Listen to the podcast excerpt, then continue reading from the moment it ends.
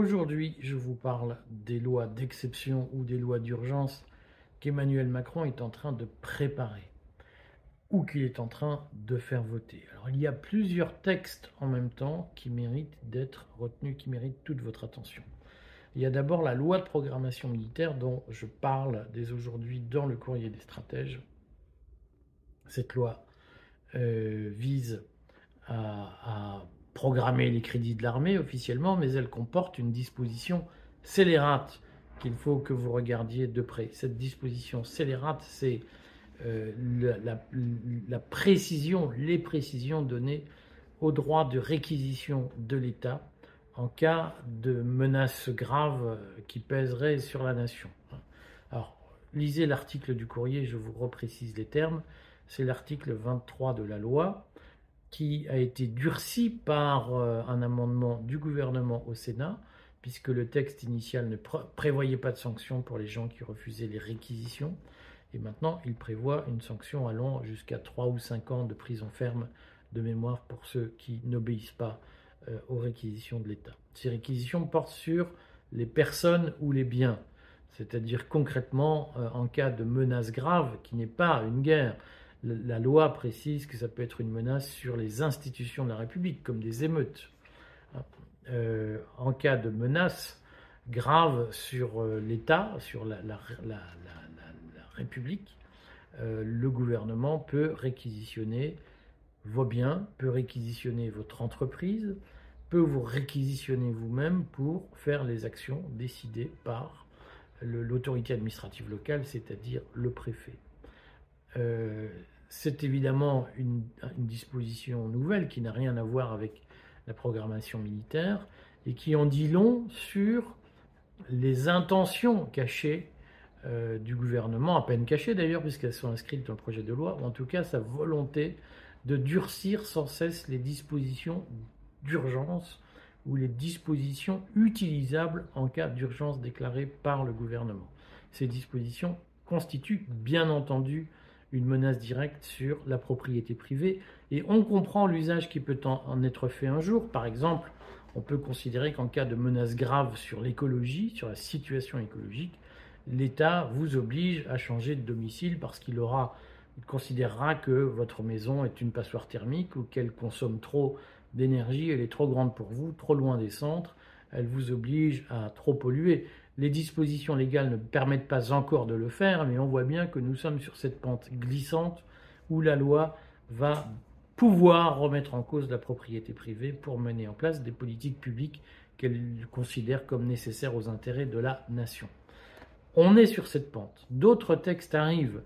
Cet après-midi doit être discuté le, projet de loi justice à l'Assemblée nationale, qui intègre notamment la possibilité de déclencher à distance le micro ou la caméra de votre téléphone pour vous espionner. Alors officiellement, il s'agit d'une disposition limitée à la lutte contre les criminels, mais on sait tous que ces dispositions ont, ont été utilisées contre les opposants durant le pass sanitaire et qu'elles le seront encore à l'avenir puisqu'il est si facile d'expliquer que un opposant prépare un attentat terroriste et que donc il faut le surveiller, ce qui permet d'utiliser son téléphone, son ordinateur, sa, box à distance pour le surveiller au jour le jour et violer sa vie privée. Ce texte sera en discussion à l'Assemblée nationale. Il a déjà été adopté par le Sénat en première lecture. Vous avez aussi vu euh, ce week-end l'insistance qu'a eu le, ministère de l'Intérieur pour obtenir des grands réseaux sociaux la coupure d'Internet ou en tout cas la censure d'un certain nombre de messages circonscrits à des zones géographiques. Alors, il n'y a pas eu de communiqué de presse officiel comme le fait l'a circulé. En revanche, on sait que, euh, comme depuis deux ans et demi, trois ans avec le Covid, le gouvernement fait pression sur les grands réseaux sociaux, y compris Twitter, vous le savez, euh, pour euh, censurer, pour caviarder les messages et pour retirer un certain nombre de, possibilités d'expression aux opposants. Euh, ces, trois textes, ces trois dispositions arrivent en même temps, n'arrivent pas par hasard. C'est que autant la propriété privée que la liberté d'expression sont des sujets qui gênent et que la protection de la vie privée, il y a vraiment propriété privée, protection de la vie privée, liberté d'expression, ce sont trois droits fondamentaux, trois droits naturels qui gênent la caste et que Emmanuel Macron a décidé d'attaquer petit bout par petit bout, toujours sous des justifications extravagantes, à savoir euh, euh, c'est pour le bien public, l'intérêt de la nation, les menaces graves, etc. On connaît par cœur la musique, on l'a subi durant le Covid. Donc sur ce point, faites attention. Je voudrais juste dire à ceux qui, à l'occasion des quelques jours d'émeutes que nous avons connues, euh, ceux qui ont appelé de leur vœu des lois d'exception, et notamment des lois violant les droits fondamentaux des personnes, y compris des racailles, j'ai lu notamment des gens disant faut tirer dans la foule, faut tirer dans le tas. Ces gens-là ne sont pas capables de s'intégrer, etc. Je, l'ai lu.